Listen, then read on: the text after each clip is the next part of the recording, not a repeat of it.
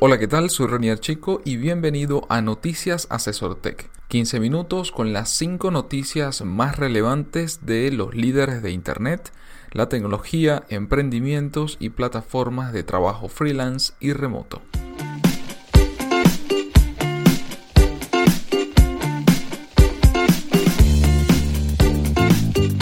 Cada lunes, Félix Bolívar y mi persona te comentaremos la información más relevante para que inicies la semana con buenas noticias.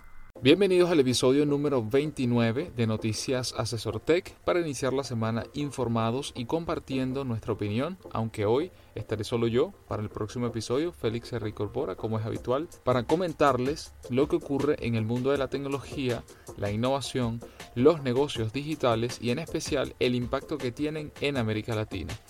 La primera noticia de este episodio número 29 tiene que ver con Chile y específicamente en Chile se presenta el primer centro de transformación digital corporativo de toda América Latina. La Facultad de Ingeniería de la Universidad del Desarrollo lanzó la iniciativa que será presidida por Claudio Muñoz, que actualmente es el presidente de Telefónica Movistar en Chile. La Facultad de Ingeniería de la Universidad del Desarrollo lanzó el pasado día jueves el primer centro de transformación digital CTD de América Latina que será presidido por el actual presidente de Telefónica en Chile y consejero de la Comisión Nacional de Productividad, entre otros roles que ocupa esta misma persona. El objetivo del centro es formar habilidades dentro de las empresas para abordar de mejor manera sus procesos internos eliminando las brechas y preparándolos para los desafíos y oportunidades de la era digital. Para ello, el CTD impartirá inicialmente dos modelos de enseñanza. El primero, enfocado en los directivos de las empresas con el objetivo que puedan realizar su estrategia potenciando la transformación digital con el cambio cultural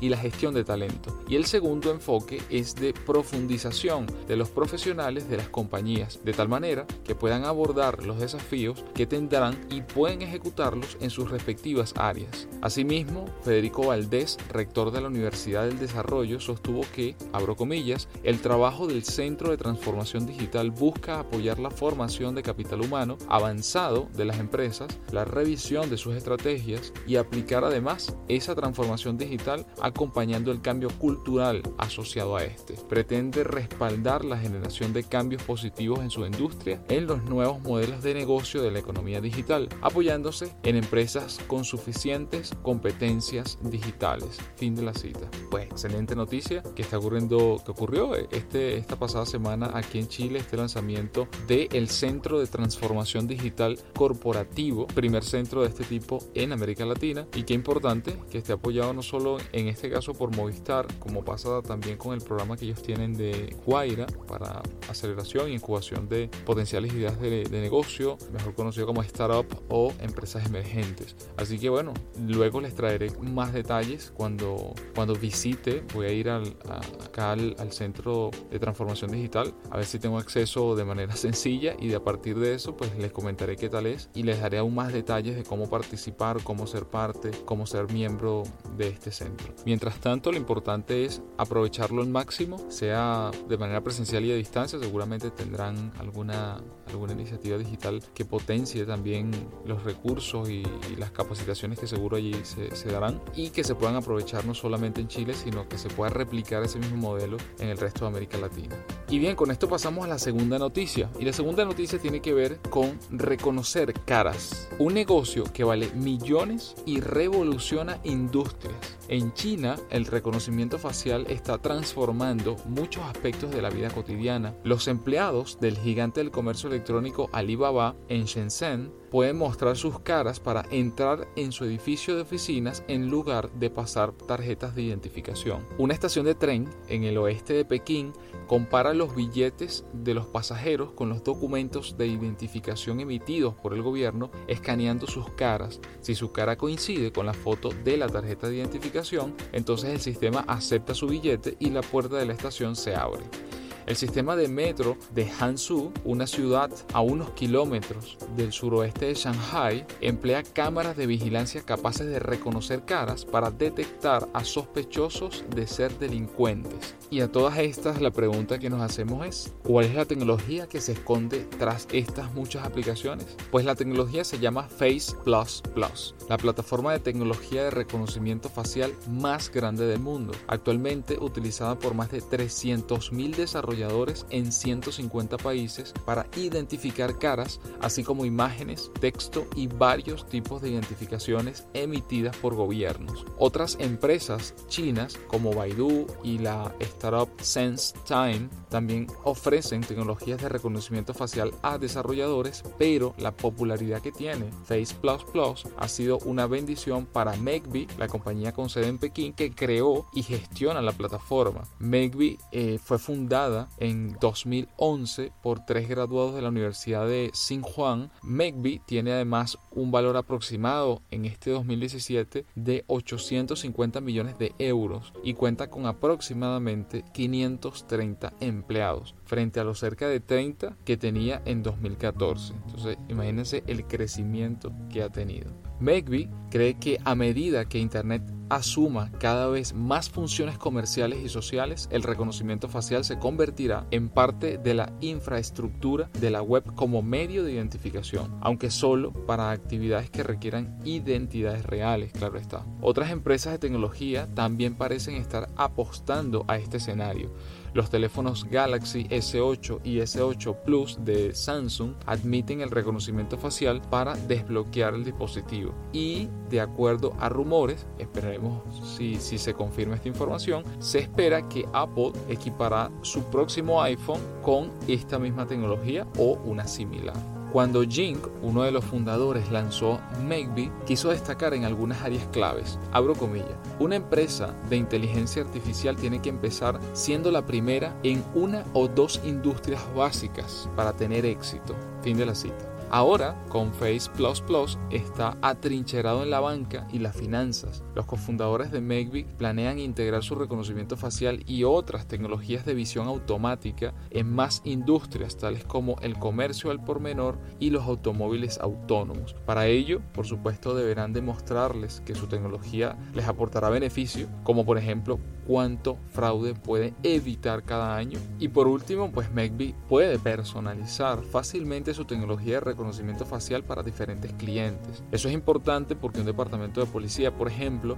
valora la precisión por encima de todo. Pero una empresa que desea usar el reconocimiento facial en una aplicación móvil debe asegurarse de que el software sea lo suficientemente pequeño como para que quepa dentro de la aplicación sin que esto sacrifique precisión o demasiado uso de recursos. Entonces, bueno, en general, la empresa Makeby con, con esta con Face Plus Plus esta tecnología que ellos desarrollaron y que siguen creciendo y además están desarrollando otras aún más, más avanzadas como Brain Plus Plus y, y otro de reconocimiento de ID llamado Face ID, que giran alrededor de la detección del rostro, de las diferentes capas eh, o, o, más bien visión que tiene que tener la, los lentes de las cámaras que reconocen la profundidad que tenemos nosotros en el rostro, incluso lo, que algunas empresas de telefonía como en el caso de Samsung, lo que se espera con Apple, entre otras, eh, están utilizando y si no, van a comenzar a utilizar este reconocimiento facial no solamente para el desbloqueo del dispositivo, sino también para temas transaccionales. Es decir, que uno cuando se coloque el teléfono enfrente pueda aprobar una transacción, un pago electrónico, ya sea en una tienda en línea o en un comercio físico en el que uno se encuentre. Y entonces, bueno, uno así como puede acercar el dispositivo para un detector de, NFC y, pagar a través de, del wallet que tengamos, pues la idea también es que podamos en línea utilizar nuestro rostro para que esa, ese pago se ejecute. Así que bueno, esperemos a ver cómo, se, cómo sigue desarrollando Megby, entre otras empresas, esta tecnología de reconocimiento facial, pero de todas, todas, es una, es una tecnología prometedora y realmente que, ofrece un abanico de opciones que no, ha dejado de, crecer en los últimos años y que se espera que se siga desarrollando aún más, por lo menos en los próximos 5 o 10 años. La tercera noticia del día de hoy, este episodio número 29, tiene que ver con los espacios de trabajo y es una lista de los 8 espacios globales de trabajo más interesantes o con mejores propuestas y, y más top en el ranking mundial para trabajar. Este artículo se titula Abandone su trabajo diario y diríjase a uno de estos 8 espacios globales de trabajo cooperativo o coworks. Recordemos como en otros episodios que le hemos mencionado que un cowork es un espacio de trabajo colaborativo, es decir, un espacio equipado con las herramientas y los elementos más importantes que necesita una persona para poder trabajar, es decir, una buena conexión a internet, un lugar bien iluminado, un lugar que además está muy bien distribuido para que sean cómodas los sitios de trabajo. Eh, hoy por hoy se consiguen sitios donde no solo hay mesas, sino que también hay stand-up desk, es decir, que tú puedas trabajar un tiempo de pie y luego sentado. Algunos tienen espacios privados que pueden ser reservados para alguna reunión con algún cliente o con el equipo de trabajo, pero como más privada. También tienen espacios de grabación, que son los locutorios, donde uno puede hacer este tipo de grabación como la que estoy haciendo yo en este momento. Y así puede ampliarse el abanico de opciones que uno puede encontrar en estos espacios de trabajo, donde el factor más interesante es la colaboración. Es decir, están en un espacio donde no solo estás tú o tu equipo de trabajo, sino que pueden haber muchas personas trabajando allí. Y la idea es que precisamente por esa colaboración eh, de distintas áreas, en distintas profesiones, puedan colaborar y quizás lo que yo esté necesitando, eh, lo tengo a una persona al lado que me pueda apoyar y yo puedo apoyar a esta persona con algo que ella desconozca y yo sí puedo manejarlo. Entonces, más que una transacción por trabajo, es un espacio de colaboración para tratar de avanzar y de repente conseguir a personas que puedan fortalecer nuestro modelo de negocio o abrir un abanico de opciones para llegar a nuestro segmento de cliente y aumentar nuestra propuesta de valor. Entonces, bueno, en este listado que les traigo en, en, este, en esta noticia número 3, el primero es Agora Collective. Está ubicado en Berlín, Alemania y lo, las cosas principales que incluye obviamente Wi-Fi, tiene servicios de impresora, tiene monitores adicionales, es decir, si eres de este tipo de personas que le gusta trabajar con un monitor mucho más grande, eso ocurre mucho con diseñadores o, o personas que trabajan con todo, todo lo que es la, el sector audiovisual, que necesitan pantallas un poco más grandes, que tengan buena resolución y, y les permita pueden hacer todas las ediciones que, que requieran o que necesiten para su trabajo. Esta opción de Agora Collective en Alemania lo permite permite no solamente monitor adicional, sino acceso a reservas eh, de espacios de reunión. El número 2 es Hubot, está localizado en Abbott Valley y incluye Wi-Fi, tiene además acceso 24 horas al día, aire acondicionado, reserva para salones de reuniones privados, además tiene la posibilidad de gestionar direcciones de, de correo particular, lockers o estos espacios para uno bueno, guardar las cosas si, si vas todos los días o de repente vas muchos días a la semana y quieres dejar algunas cosas en el lugar y no, y no transportarlas diariamente, pues las puedes dejar en ese locker. Tiene descuentos para partner y por supuesto tienes acceso a, los, a los espacios de trabajo, pero que en particular ellos forman una, lo que ellos llaman una liga extraordinaria de, de espacios de coworking, que ellos tienen 40 sedes en distintas ciudades. Entonces, si estás inscrito con ellos, entonces puedes entrar a cualquiera de estos lugares y de repente eres una persona que está viajando constantemente. Así que esto es una muy buena opción a tener en cuenta. Les repito el nombre, Hobot está localizado específicamente en Abbott, en Bali. La número 3 es Ministry of New. Está localizado en Mumbai, India y que incluye este cowork, Wi-Fi, café, té, eh, servicios de impresión, servicios de soporte técnico. En caso de que alguno de tus equipos pueda presentar alguna falla, pues tienen un equipo allí que te pueda apoyar.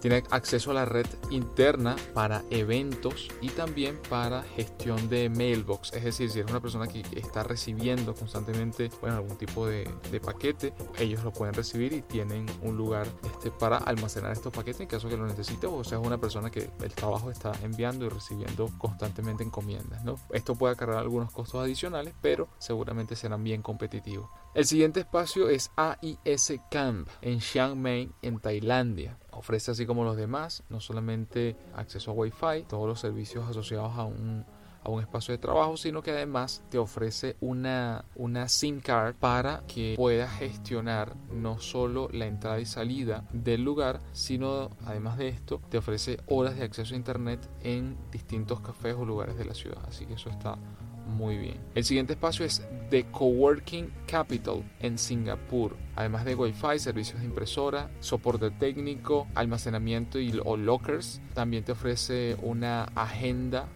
es decir, eh, puedes tener, contratar el servicio para tener una persona que pueda atender llamadas en caso que seas una empresa o una startup que está recibiendo constantemente llamadas de sus clientes, ellos también pueden gestionarla sin, sin mayor inconveniente. El costo de, de, de este cowork inicia en los 38 dólares por día. Y bueno, así se, se despliega un listado. Me voy a ir al final. El último está en Tokio, Japón, llamado 9213 y además de ofrecer conexión a internet y un espacio bien iluminado, además tiene cocinas, es decir, tienes un chef que hace una gran cantidad de alimentos saludables, sanos y que puedes también tener acceso a ese lunch para poder comer allí las comidas que necesites durante el día para estar pues trabajando, ¿no? Gimnasio y lavandería. Así que bueno, la invitación de nosotros es que visiten algunos de estos espacios de cowork en su ciudad y si tienen la posibilidad de visitar alguno de estos que están muy muy bien rankeados a nivel mundial, están muy bien posicionados por eh, no solamente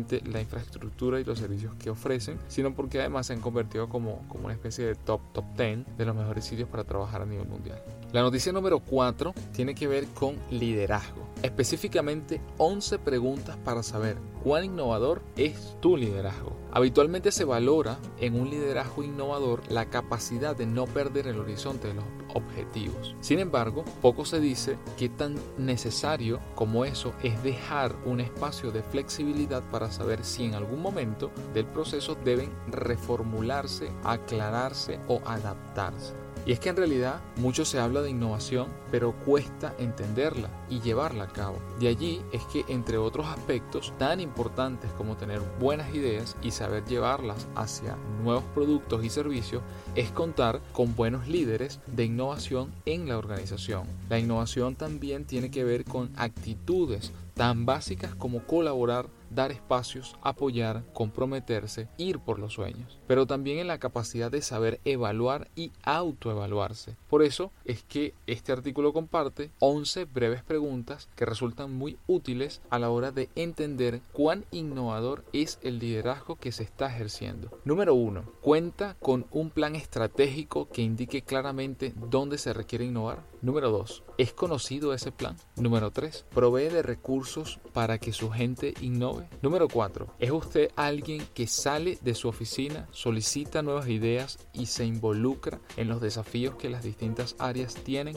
Número 5. ¿Tiene un buen sistema de antenaje para anticipar posibles cambios que repercutan en su organización? Número 6. ¿Ha pensado cuál es la mejor forma de que su empresa se vaya al despeñadero? Número 7. ¿Acepta la diversidad de opiniones en su empresa? Número 8. ¿Cuenta en su línea ejecutiva con personas positivas, motivadas por enfrentar los problemas que aparecen y abiertas al cambio y flexibles? Número 9. ¿Siente usted que sus gerentes y otros colaboradores tienen la confianza para acercársele y plantearle nuevas y locas ideas? Número 10. ¿Deja que su gente le provea de nuevas ideas o lo paraliza el que luego se las cobren si estas resultan innovaciones. Y por último, y no menos importante, número 11, ¿tienen un plan para los intraemprendedores o prefieren que estas personas se vayan a otras empresas a proponer sus buenas ideas? Los detalles de cada uno de cada una de estas preguntas, de estas 11 preguntas para en un liderazgo innovador, se las dejo como siempre adjunto al podcast para que puedan profundizar y buscarle respuesta, hacerse esas preguntas si eres una persona que está al frente de un equipo, si estás liderando un departamento, si estás liderando una empresa entera, si estás al frente de algo, incluso si eres una persona que simplemente está escribiendo un libro, que en teoría, solo en la teoría puede que no tengas un equipo que esté trabajando para ti, este, al menos no en principio, ¿te has hecho estas preguntas? ¿O has encontrado o ya tienes las respuestas a preguntas iguales o similares a estas para garantizar que estás liderando tu vida, que estás liderando tu trabajo y que estás liderando a ese equipo correctamente, tomando en cuenta factores de innovación y de emprendimiento e intraemprendimiento. Te invito a que revises el artículo y verifiques y le des respuesta precisamente a esas preguntas. Y bien, con esto llegamos a la última noticia, a la número 5 de este episodio número 29 de Noticias Asesor Tech. Y en esta oportunidad, esta última noticia tiene que ver con uno de los países en Latinoamérica, específicamente con Perú. Y es un estudio que realizó el equipo de Google que lo titula Perú Conectado, consumidores más informados a la hora de comprar. En la actualidad, dos tercios de los consumidores en Perú se reconocen usuarios activos de Internet, recurriendo a diario al mundo digital a la hora de buscar respuestas y soluciones. El comportamiento y los hábitos que definen a este nuevo consumidor peruano más conectado, demandante e informado para tomar decisiones. Cómo estar presente y ser útil en las distintas etapas de su recorrido hacia la compra. Dónde comprar el mejor ceviche en Lima. Cómo preparar el clásico suspero limeño. ¿Cuál es la mejor fecha para viajar a Machu Picchu? Son algunas consultas recurrentes que suelen recibir los peruanos por parte de los miles de turistas que visitan el país anualmente. Preguntas que hasta hace no mucho requerían de la asesoría de algún experto o especialista o un libro especializado y que hoy encuentran respuesta inmediata en la barra del buscador que todos conocemos, en este caso pues Google, es decir, a un clic de distancia.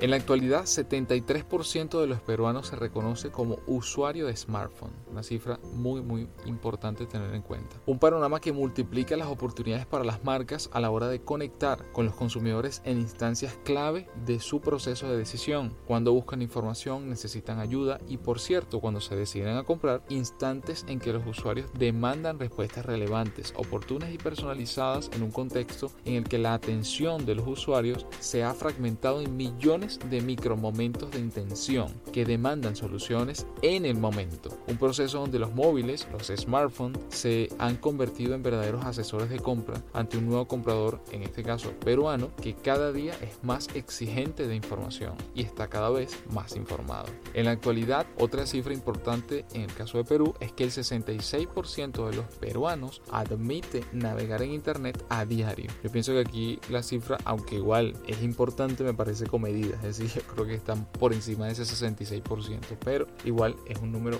muy, muy importante. Y es que la web se ha convertido en su principal fuente de soluciones. De ahí que 9 de cada 10 consumidores en el país reconozcan que se trata de su primera fuente de consulta a la hora de buscar información.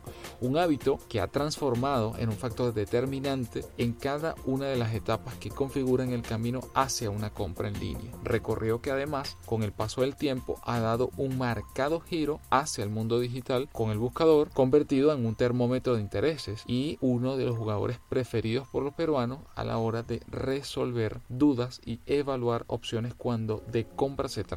Una realidad que cobra aún más importancia para las marcas a la hora de fortalecer su presencia online considerando que el 49% de los peruanos dice investigar sobre productos y servicios en línea semanalmente. Y bueno, el estudio destaca una gran cantidad de detalles, como por ejemplo que 7 de cada 10 internautas peruanos reconoce ver videos online al menos una vez por semana. Aquí creo que opino lo mismo que lo anterior. Creo que 7 de cada 10 internautas ve no solamente que ve videos en línea, sino que no solo una vez por semana, probablemente es una vez por día. Sin embargo, siguen siendo cifras muy muy interesante para que cada una de las marcas, las empresas, tengan en cuenta estos micro momentos de intención para hacer más efectiva esas ventas en línea y darse cuenta de que dentro de su estrategia no solo es vender, vender, vender, sino también es complementar eso con contenido de valor que le entregas a tu segmento de cliente y que él se siente identificado con eso y que de manera inteligente, sutil y no invasiva lo puedas llevar a una compra efectiva, a, una, a un embudo de conversión